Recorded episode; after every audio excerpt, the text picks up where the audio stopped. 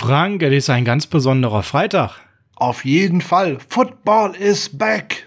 Oh, endlich. Aber ich bin immer noch nicht so richtig drin. Ich, also ich muss jetzt endlich mal die 49ers live sehen, damit ich begreife, dass die Saison beginnt. Es ist schon ein bisschen mehr Anspannung da nach dem 53er, den wir durchgegangen sind, aber heute müssen wir noch mal richtig reingehen, damit wir hier so richtig Football-Stimmung bekommen, oder? Ja, es fehlt die Preseason, es fehlt so diese Steigerung von Woche zu Woche. Jetzt ist das ja eigentlich ein Kaltstart von 0 auf 120 sozusagen. Ja, und den Kaltstart auf 120 beschleunigen wir beiden jetzt mal mit Niner Saddle Up Front. Los geht's.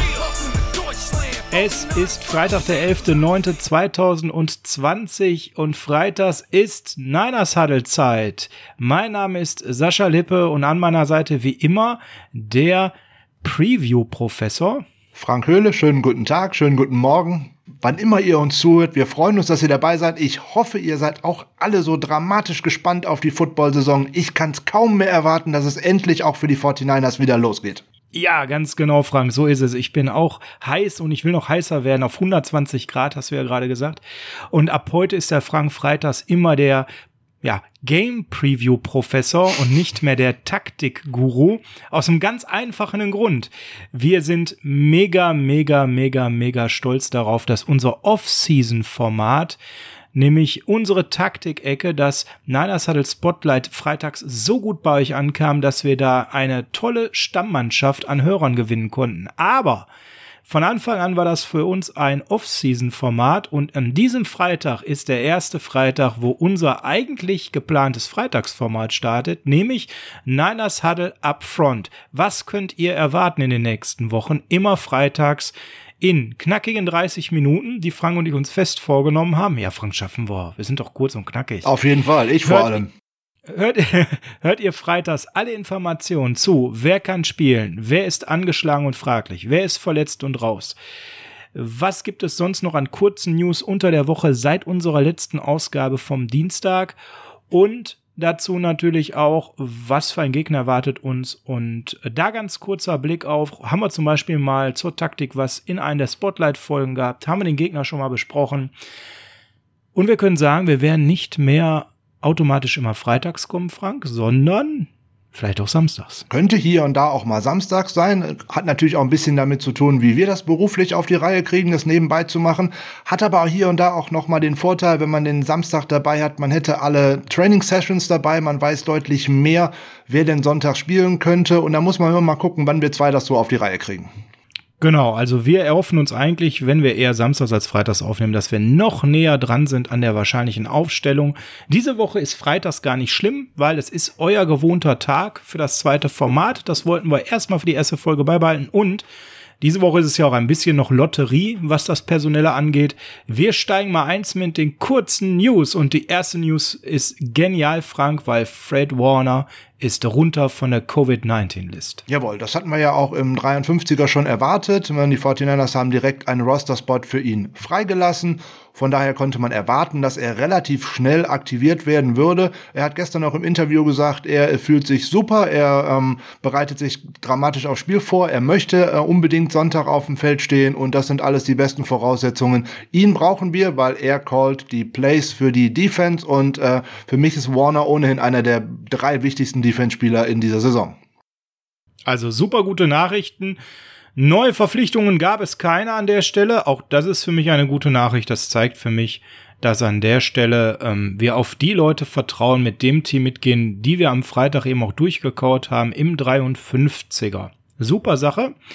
Vier Veteranen wurden auf der Practice Squad geschützt. Wir haben es in der letzten Folge nochmal erklärt. Und an der Stelle äh, sind ähm, eben aus diesem 16-Mann Practice Squad vier Veteranen zu schützen, die man vor dem Spieltag benennen muss. Und an der Stelle waren es Wide Receiver Kevin White, Edge Rusher Dion John, Cornerback Dante Johnson Und der letzte, war es Ronis Grasu oder wer, wer, wen hat es im Positiven erwischt? Genau, es war Horonis Grasu, weil man halt am Anfang der Woche auch noch nicht wusste, weil das muss immer dienstags bekannt gegeben werden, wann die Teams oder welche Spieler sie schützen möchten. Da war noch nicht so ganz klar, ob Ben Garland denn tatsächlich ähm, diese Woche ins Training einsteigt. Hat er oder war er jetzt schon zweimal beim Training dabei, zwar zweimal limited, aber immerhin er war dabei und er sieht auch, ich habe zwei, drei Trainingsvideos gesehen, er sieht ganz gut aus dabei. Also von daher, das könnte schon hinhauen, dass er am Sonntag äh, unser Starting Center ist. Ähm, man sieht schon, die 49ers haben hier ihre vier Veterans ähm, sozusagen vom Claimen für andere gesichert. Da kann man aber auch schon drauf ähm, abzielen, wie oder wie viel Wert man darauf legt, dass diese beim Team bleiben, dass es da jetzt nicht zum Beispiel Joan Jennings oder auch Michael Hasty mit dabei gewesen wären, die nicht geclaimed werden sollen. Also die 49ers gehen hier auf Nummer sicher, sie wollen ihre Veterans behalten. Genau, also die Erfahrung drin haben.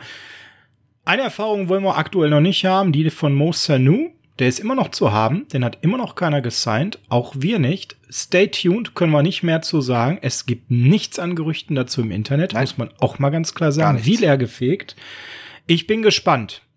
Ähm, nicht im Training zuletzt aktiv waren Debo Samuel wegen dem Fuß und jeweils Jason Verrett und Brenton Ayuk wegen ihrem Hamstring.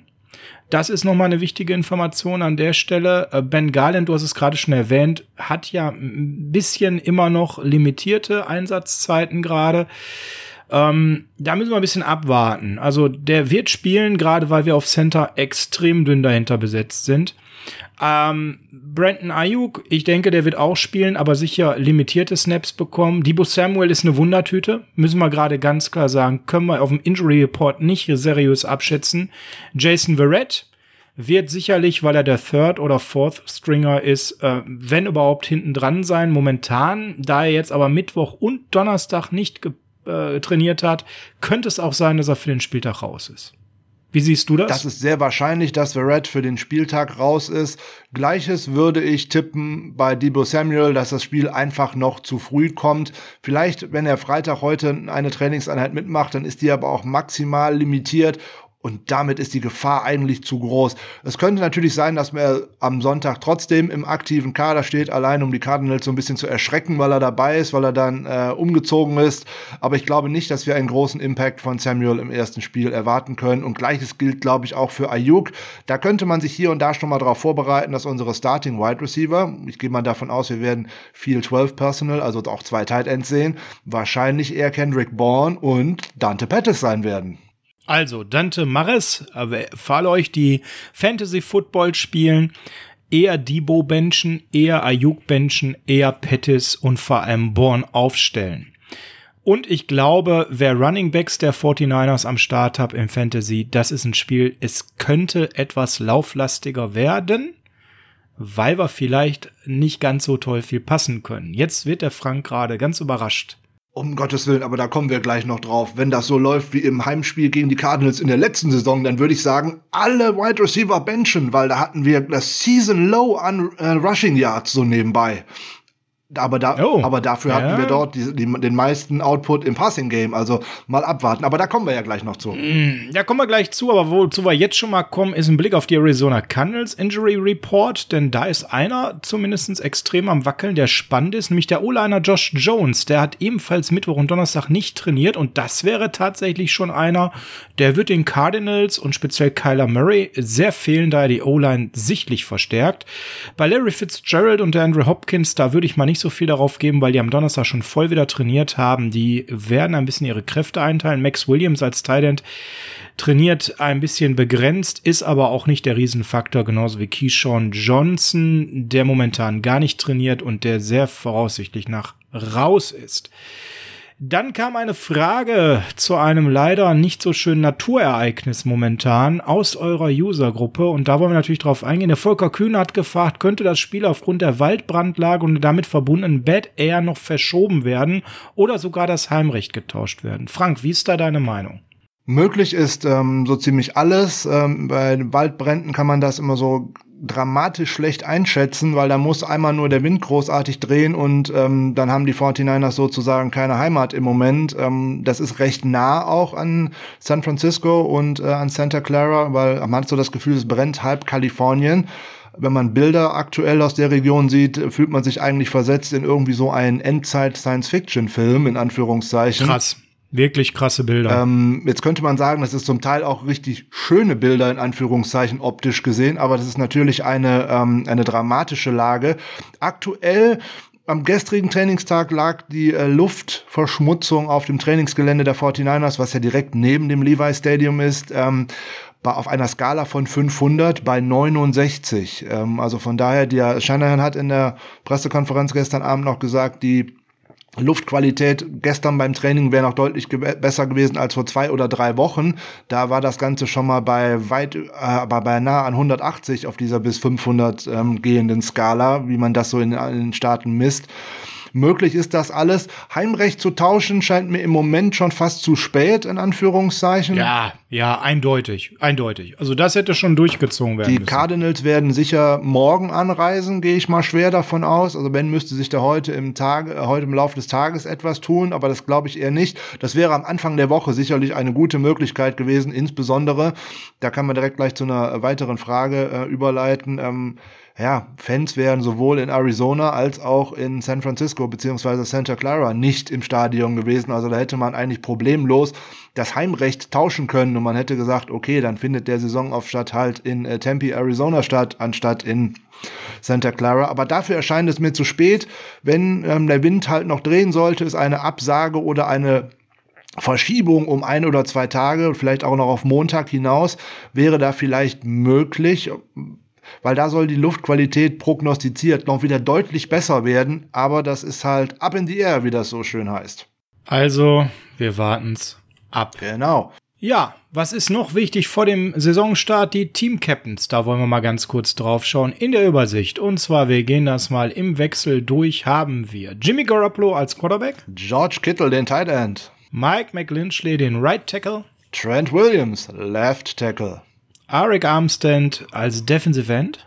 Richard Sherman, Cornerback. Und natürlich als letzter der Caller im Defensivbereich Fred Warner, Linebacker. Das sind unsere Team Captains. Da könnte man noch eine kleine lustige Geschichte zu erzählen. Da scheint niemand zu wissen, wie die Regeln eigentlich so wirklich sind, weil eigentlich müssen die Teams ähm, sechs Team Captains benennen, aber das wird halt etwas, naja, weitläufig gehandhabt. Oftmals sind es sieben.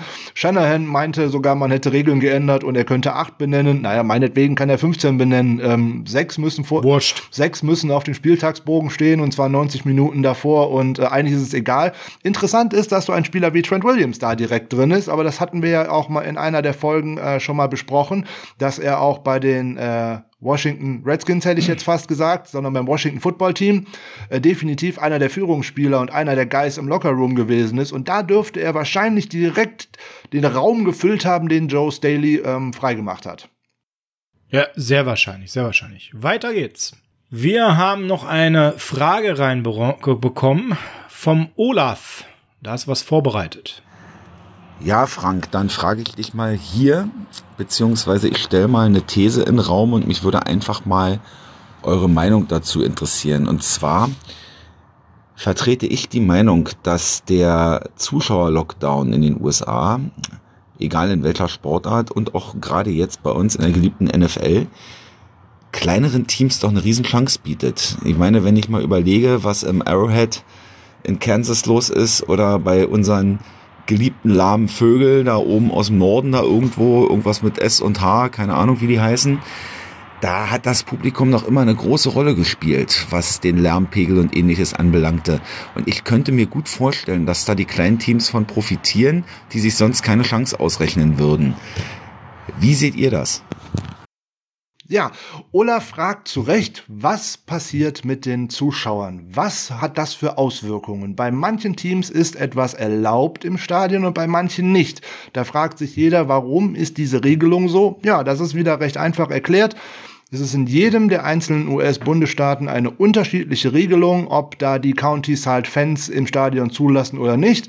Bei Kansas City gegen Houston waren gestern äh, 16.000 Fans im Stadion, was mir persönlich ähm, recht viel vorkam. Ja, definitiv zu viel, meiner Meinung nach. Job, da wären wir direkt wieder einig. In vielen anderen Staaten, ob das jetzt an der Ost- oder auch gerade an der Westküste ist, da werden es null Zuschauer sein. In Texas wird das wieder anders sein, aber die haben die Glocken der Zeit ja ohnehin noch nicht Leuten gehört. Und ähm, ja, so wird jetzt erstmal in den Stadien von der NFL beziehungsweise von äh, den Heimteams Musik, Sound, Geräusche eingespielt. Die sollen 70 Dezibel laut sein. Gut, das ist natürlich ein dramatischer Unterschied, wenn man daran denkt, dass gerade so im Arrowhead Stadium mal gerne 105 bis 110 Dezibel erreicht werden. Das ist übrigens der Geräuschpegel von einem startenden Airbus so nebenbei.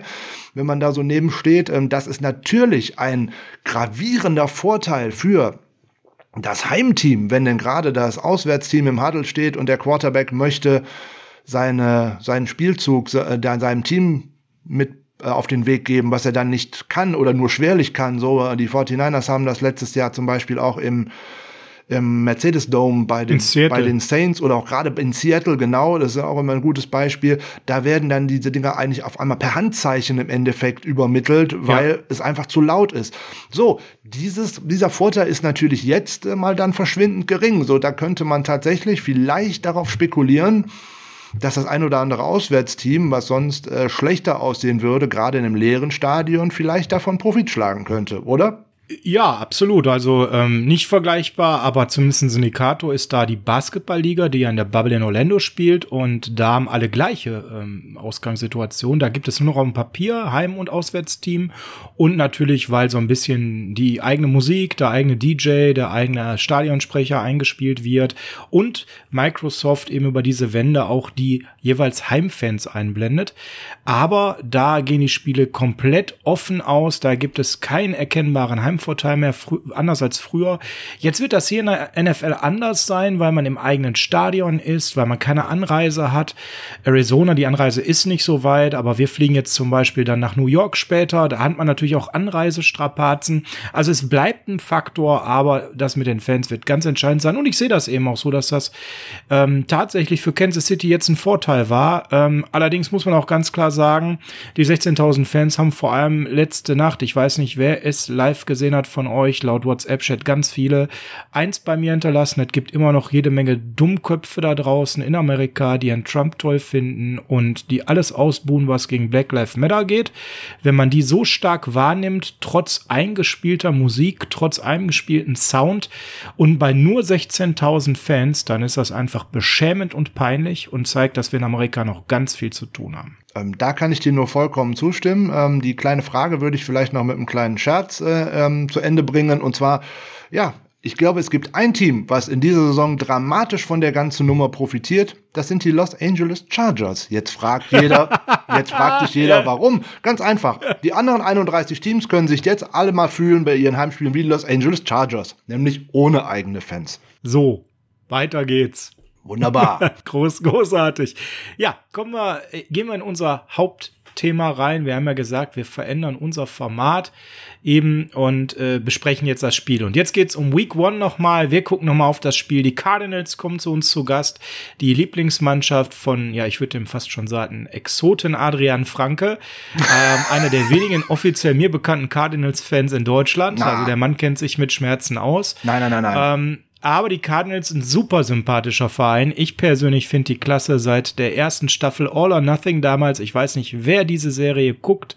Für mich immer noch die schönste Staffel mit den Cardinals damals Auf in diesem Fall. Run hat mega Spaß gemacht, hat mir dieses Team näher gebracht und äh, richtig sympathisch gemacht mit ihren Leuten, ob das Fitzi war oder andere. Absolute Schauempfehlung an dieser Stelle von meiner Seite. Ähm, ja, am Sonntag 22.25 Uhr ist es soweit. Leider nicht zu sehen auf einem der frei empfangbaren Programme. Das heißt hier also NFL League Pass, das, was ihr haben solltet, um das Spiel live zu sehen. Aber ich gehe davon aus, dass das die meisten 49ers Germanys eh haben.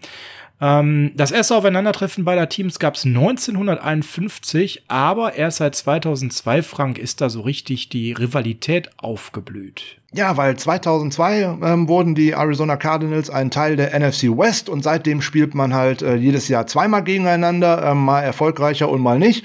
Ne, die 49ers haben einen Home Record von äh, 18 Siegen zu 12 Niederlagen gegen die Cardinals. Ähm, Ja, von den elf letzten Heimbegegnungen gegen die Cardinals gewann man sieben.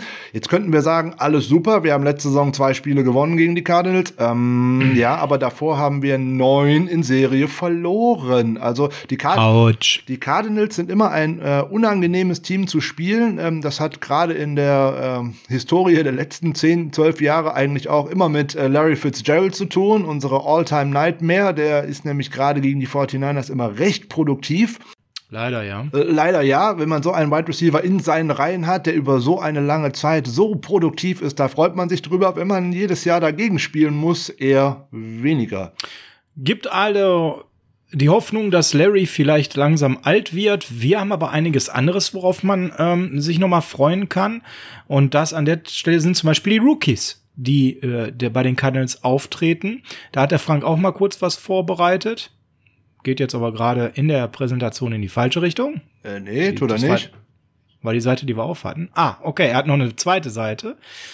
Ähm, auf der, an der Stelle haben die Draft-Picks der ähm, Cardinals einen gewissen Reiz. Insbesondere Isaiah Simmons ist einer, auf den man sehr gespannt sein kann. Der Linebacker von Clemson, der ganz, ganz weit oben gedraftet wurde und von dem natürlich sich die Cardinals einen Boost in ihrer doch ziemlich maroden Defense der letzten Saison wünschen.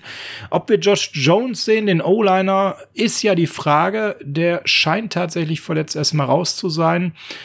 Hm, bei den anderen äh, Draft-Picks muss man gucken, wie viel Einsatzzeit sie bekommen. Leki Fotu und Rashad Lawrence, das sind dann wahrscheinlich eher Rotationsspieler gerade in der D-Line. Und Ino Benjamin im Running äh, Backcore hat momentan eher noch einen schweren Stand, was man so liest. Aber er ist gehypt ohne Ende. Er wird auch gerade in Fantasy Leagues unheimlich gerne genommen. Ja, erstaunlicherweise. Ne? Es könnte auch einer sein, der im Laufe der Saison definitiv dann auch äh, durchstartet und eine Menge Upside besitzt. Gar keine Frage. Ähm, ist aber momentan eher nicht derjenige, ähm, dem das Backfield alleine gehört. Dazu gibt es ein paar spannende Veteranen und natürlich allen voran DeAndre Hopkins. Ohne Wenn und Aber, der Trade tut uns immer noch weh und man kann ihn immer noch nicht verstehen. Nochmal schöne Grüße an die Houston Texans. Ähm, keine Ahnung, was die dabei geritten hat. Ja, das wird natürlich spannend zu sehen sein. Wie wird die Offense der Cardinals aussehen? Jetzt gerade mit einem Receiver wie DeAndre Hopkins an der Seite von Larry Fitzgerald und auch Christian Kirk. Also da ist einiges am Potenzial vorhanden, insbesondere weil der gute Kyler Murray auch eine recht gute Rookie-Saison gespielt hat. Ähm, muss man mal schauen. Insbesondere da wird es wieder an der Offensive Line hängen. Aber warum die Cardinals eigentlich letzte Saison so eine gute Entwicklung genommen haben, da blicken wir gleich drauf. Da würden zwar jetzt viele direkt wieder das, das Stichwort Air Raid in die Luft werfen, aber das stimmt überhaupt nicht. Da gucken wir gleich mal auf was anderes. Viel interessanter ist eigentlich, man könnte jetzt denken, in dem Roster der Cardinals gäbe es jetzt noch riesige Umwälzungen, weil zweites Jahr neuer Headcoach und dergleichen. Ja, das ist aber gar nicht so.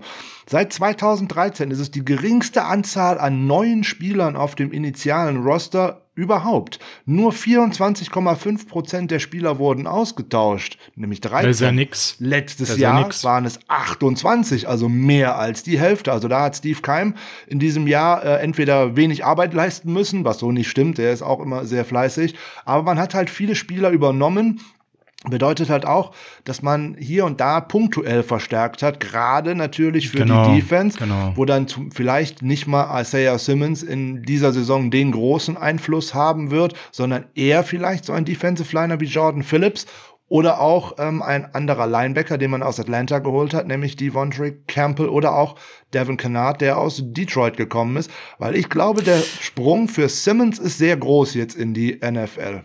Mm, ja, wobei ich auch einen Blick auf Dree Kirkpatrick habe, weil das Backfield war ja eigentlich ein Desaster. Alles auf der anderen Seite ihres Star Cornerbacks. Und ähm, an der Stelle, ja, müssen wir ganz, ganz klar sagen, die brauchen einen zweiten guten Corner, damit die Rechnung überhaupt angeht. Im letzten Jahr war es so, dass permanent der zweite Corner Dauer getestet wurde vom Gegner. Und äh, daher erklären sich halt auch Spiele mit vielen, vielen Passing Yards für den Gegner. Kingsbury hat es auf jeden Fall geklappt, im letzten Jahr der Offense einen Turnaround zu verbassen, auch dank Kyler Murray. Da hast du auch mal ein paar Zahlen zu rausgesucht. Ja, also das ist wirklich eine, eine wirklich sehr, sehr interessante Entwicklung, die die Cardinals Offense letztes Jahr genommen hat. Wir nehmen einfach mal ein paar Zahlen, den Vergleich von 2018 zu 2019.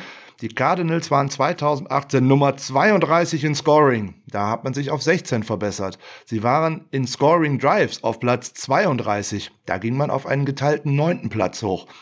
Man war in Rushing Yards per Game. Na wo wohl? Rang 32. Man ging auf, Vorsicht, Nummer 2 und dann ähm, äh, auf Nummer 10, Entschuldigung. Und das ähm, äh, Rushing Yards Average sogar auf Nummer 2, auch wieder von 32 hoch. Und dann noch in Rushing Touchdowns ja. von 27 auf 7. So, wie kommt denn das zustande? Jeder redet doch immer über Air Raid, Air Raid, Air Raid, wenn es um Kingsbury geht. Nein, der Schlüssel für das erfolgreiche, für die erfolgreiche Offense der Cardinals in der letzten Saison war Kenyon Drake. Ohne Wenn und Aber, denn Kenyon Drake war das Schweizer Taschenmesser der Offensive. Natürlich haben wir mit Kyler Murray einen recht passsicheren und sehr vor allem dynamischen Quarterback, der selber laufen kann. Aber wir hatten im letzten Jahr eben noch nicht die Targets da wie ein DeAndre Hopkins. Natürlich Fitzy, aber der hat ein gewisses Alter. Hopkins ist jetzt quasi der Schlüssel dazu, dass er immer eine feste Anspielstation in der Offensive hat. Dazu aber haben wir mit Kenyon Drake eben den Einspieler, der universell einsetzbar ist und dann eben im Scheme gerade was auch Pre-Snap Motion angeht, dem guten Cliff Kingsbury so diverse Möglichkeiten offeriert. Ne? An der Stelle ihn als Running Back aufzustellen, ihn wirklich an der Line aufzustellen, ihn zu bewegen und damit auch die Defensive des Gegners zu entschlüsseln, zu schauen, spielen wir Man, spielen wir an der äh, Stelle Zone dagegen. Und das ist eigentlich das Entscheidende, dass er da wirklich jemanden hat, der vom Gegner ernst genommen werden muss, während der Ball noch nicht bewegt wurde. Und dann ist Kenyon Drake natürlich jemand, der auch als Runner definitiv eine gewisse Dimension mit sich bringt. Und wenn er den Ball bekommt, eben die Gaps auch sieht und auch durch sie durchkommt und äh, pro Lauf auch eine wirklich gute Schlagzahl an den Tag legt, so dass man ihn eben als Runner wie aber auch eben als Passcatcher an der Stelle ernst nehmen muss.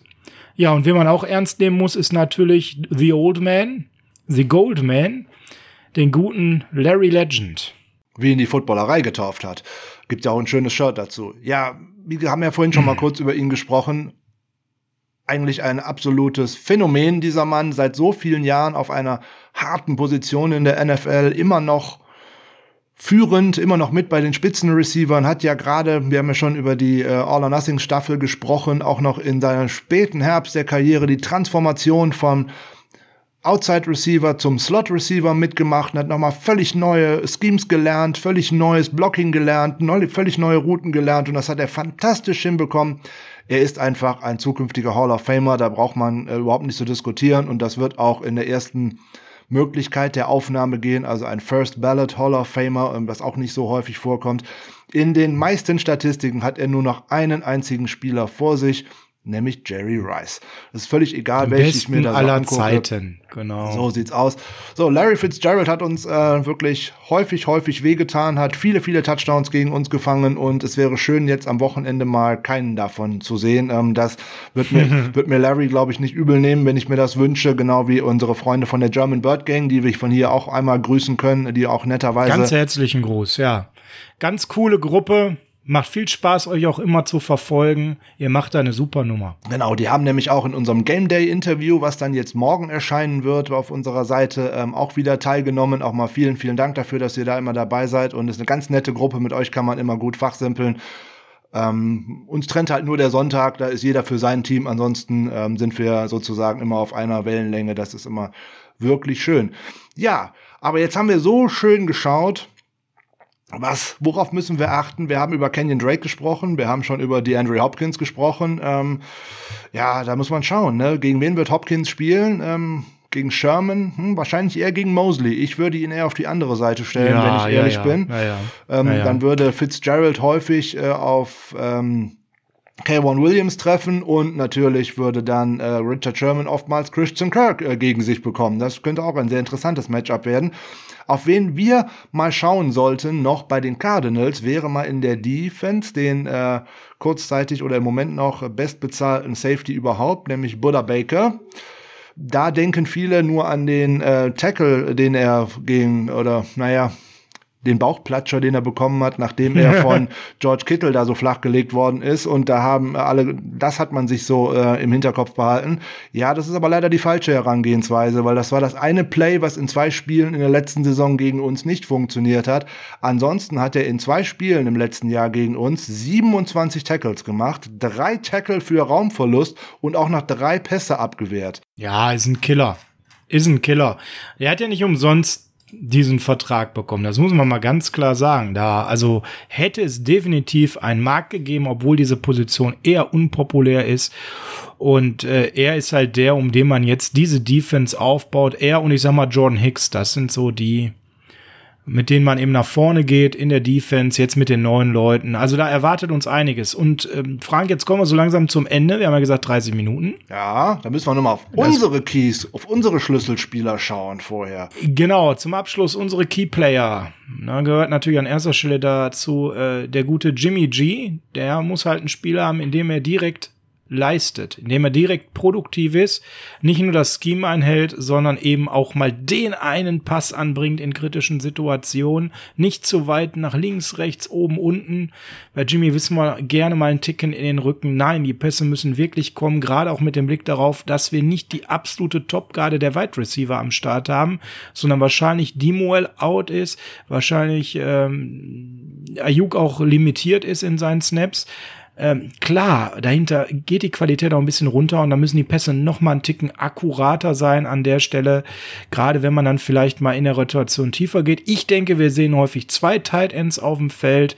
Vor allem unsere Receiving Tight Ends, Kittle und Reed. Das ist für mich dann auch noch mal ein ganz klarer ähm, Quick Hit an der Stelle zu sagen. Da müssen wir auch gucken, dass die gefüttert werden und dass die eben auch äh, gute Targets bekommen. Auf jeden Fall, das wird ganz wichtig sein. Das 12 Personal werden wir wahrscheinlich recht häufig sehen, sowohl mit äh, Kittel und Reed als auch mit äh, Kittel und Dwelly und Werner wird man bestimmt auch auf dem Feld sehen, bin ich mir relativ sicher.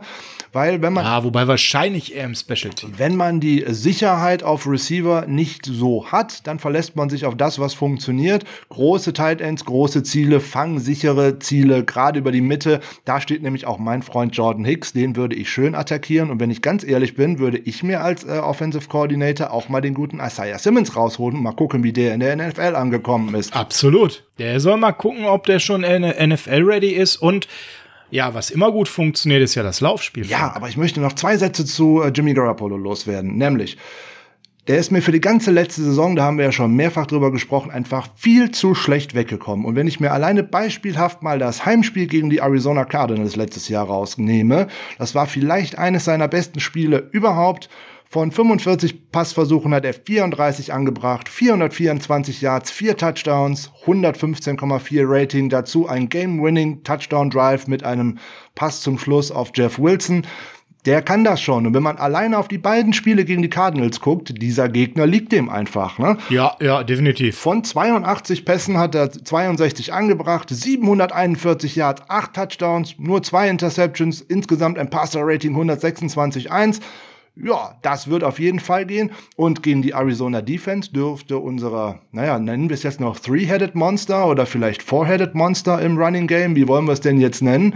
Wahrscheinlich. Momentan muss man fast vor sagen, ja. Ich denke auch, fast vor. Ähm, was erwartet uns da? Ne? Man wird schauen. Shanahan wird wieder gucken, mit wem wird er gehen. Ich nehme an, dass man am Anfang viel auf Mostert setzen wird. Dann wird man Coleman sehen. Und wenn dann schon, in Anführungszeichen, wenn es dann hier und da mal zum Werfen kommt, dann werden wir auch Jared McKinnon sehen. Also da wird einiges an Rotation kommen. Da können wir auf vieles gespannt sein. Und wenn man alleine mal an die Formation denkt, wenn man dann immer darüber nachdenken könnte, man hat mit zwei Titans, Reed und Kittel auf dem Feld, dazu spielt man dann im Backfield vielleicht tatsächlich, also 20, äh, 22 Personal, hat also tatsächlich noch zwei Running Backs auf dem Feld und die beiden Running Backs wären dann vielleicht auch noch Kyle Juszczyk und den guten Jarek McKinnon. Also alleine da hat man schon vier Menschen, auf die man werfen könnte. Meine Güte, also das sind Aussichten. Also ich freue mich darauf auf die große Auswahl, die wir dort bekommen. Ich freue mich auch und mich würde nicht überraschen, wenn wir eher am Anfang Tevin Coleman sehen und wenn wir sehr früh den guten McKinnon sehen. Mostert auch, aber nicht gesetzt als Nummer eins. Also mich würde auch überraschen, wenn Kyle wie so oft einen anderen Gameplan hat. In der Defense gibt's auch noch ein, zwei spannende Sachen, nämlich Solomon Thomas wird der Starter sein und nicht Javon Kinlow. Das bedeutet vielleicht auch im Umkehrschluss, Javon Kinlow ist noch nicht 100% NFL-ready, aber auch ganz klar, Solomon Thomas hat ein tolles Camp gehabt, hat hart an sich gearbeitet, spielt endlich auf seiner Stammposition und liegt momentan auch einfach eine Nasenlänge vielleicht vorne. Und wir haben den Luxus, einen so hohen Draftpick, der schon so viel mit sich bringt, einfach noch mal ein bisschen zurückzuhalten und in der Rotation dann direkt zu bringen, weil wir so einen tollen anderen potenziellen Starter mit Solomon Thomas haben. Finde ich eine tolle Nachricht, gerade mit dem Blick darauf, dass er einer unserer My Guys ist. Ein anderer, der ein My Guy von vielen von euch ist, ist Nick Bosa und da erwarten wir natürlich auch ein bisschen was.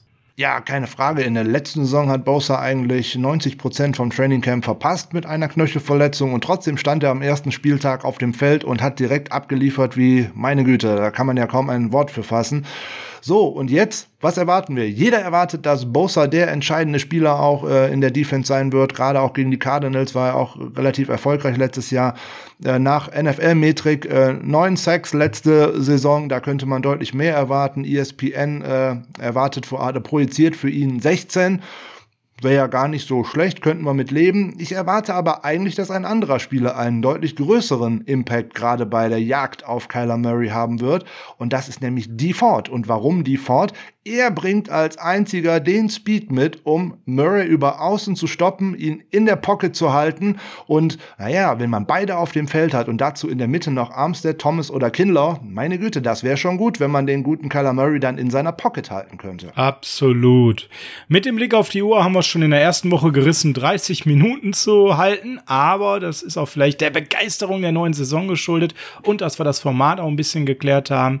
Wir sind aber zum Ende der jetzigen Folge gekommen und können für uns sagen, wenn wir es schaffen, eben die Defense wieder auf dem Level zu haben, wie in der letzten Saison, in der Offense die Ausfälle gerade gut zu kompensieren und unser Scheme durchzuziehen und Frank, ganz wichtig zum Schluss als Rauswerfer, im Special Teams eine gute Ausgangsposition zu schaffen. Ne? Dann sieht's auch gut aus unseres Special Teams haben uns letztes Jahr wirklich, wirklich eine gute Ausgangsposition geschaffen, aber das hängt natürlich immer mit der Defense zusammen. An welcher äh, Stelle stoppe ich die Offense überhaupt? Wenn unsere Defense so dominant auftritt, dann fällt das sogar fast gar nicht ins Feld, dass wir so praktisch keinen Returner auf dem Feld hatten. Ähm, daran müsste man definitiv arbeiten. Ähm, die 49ers haben letztes Jahr ähm, wenig Return Yards zugelassen, nämlich nur 131 im Schnitt. Damit lag man auf Platz 5. Da muss man weiter dranbleiben, vielleicht sogar noch ein bisschen verbessern.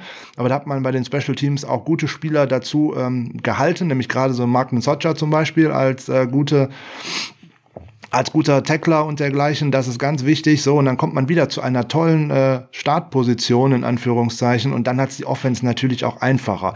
Wenn man es dann tatsächlich nochmal hinbekommen würde, schöner Konjunktiv, mit dem ein oder anderen ähm, Kick oder auch Punt Return vor allem mal auch mal ein paar Yards gut zu machen und vielleicht mal ein Big Play zu machen, das wäre schon toll. Obwohl ich in der Ausgangslage schon zufrieden wäre, da es wieder sehr nach Richie James aussieht, wenn er dann einfach mal mit einem Fair Catch den Ball fangen würde. Ja, Schönes Schlusswort. Passt für mich. Aber ohne Tipp können wir doch hier nicht aufhören. Ja gut, der Tipp ist, die 49ers gewinnen das. Ja, aber da Viel spannender finde ich die Frage, Frank, konkretes Ergebnis, das ist ja immer so ein bisschen Augenwischerei. Was sehen wir für eine Art des Spiels? Sehen wir ein, ein eher defense-orientiertes, ein eher offense-orientiertes Spiel? Ist das ausgeglichen? Was hast du da für ein Gefühl? Also ich glaube, dass es eine fast eine Partie auf Augenhöhe sein wird. Ne? Man hat keinen Heimvorteil. Ähm, man geht völlig unvorbereitet da rein. Und die Spiele in der letzten Saison gegen die Cardinals waren auch beide wirklich eng. Äh, Thursday Night ähm, in Arizona, da waren wir weit vorne und mussten hinten raus doch nochmal wieder zittern. Und ähm, beim Rückspiel zwei Wochen später in San Francisco war es eben der vorhin schon erwähnte Game-Winning Drive über Jeff Wilson zum Schluss, der uns äh, den Sieg beschert hat. Ich erwarte eigentlich, ein, wie gesagt, ein Spiel auf Augenhöhe und auch relativ viele Punkte. Ja, da gehe ich mit. Also ich erwarte ein völlig enges Spiel. Ich erwarte eine verbesserte Defense der Arizona Cardinals, die aber immer noch nicht dieses elitäre Niveau hat. Und ich erwarte, dass wir die gezielt attackieren. Aber eine Offense der Cardinals, die wir sehr ernst nehmen müssen, wo unsere Defense einen guten Tag braucht, Hopkins auszuschalten, so gut Sherman ist, das wird nicht gelingen. Der wird seine Targets haben, der wird seine Catches haben. Man muss gucken, was die dahinter machen. Ein Kenyon Drake, äh, die anderen Wide Receiver, was da eben dann Produktives dabei herauskommt. Ich habe nach wie vor ein Fragezeichen in der O-Line der ähm, Cardinals. Für mich eben der Punkt, wo nicht die Verstärkungen so waren, wie sie sind. Das heißt, Kyler Murray wird immer noch flinke Füße haben müssen. Und das muss unser Ziel sein.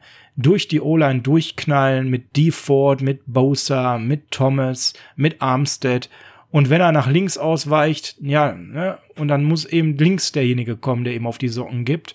Ähm, für mich ganz spannend, wie oft zecken wir den Junge? Ist das einer, der den Ball jetzt häufiger wegwirft? In der letzten Saison hat er sehr gerne mit Kusshand die Sex genommen. Ähm, werden wir abwarten. Ist für mich ein absoluter Schlüssel, wenn wir es eben schaffen, ihn unter Druck zu setzen. Ich glaube, dann haben wir eben auch die Situation, dass er häufiger dann laufen lassen muss und nicht passen wird. Und dann haben wir schon ersten wichtigen Meilenstein im Sieg gegen die Cardinals geschafft. Wir sind durch, Frank, für heute. Ja, ist doch hervorragend. Ähm, wir sind ein bisschen über die uns vorgenommene halbe Stunde drüber. Gut. Ja, ein bisschen. naja, gut.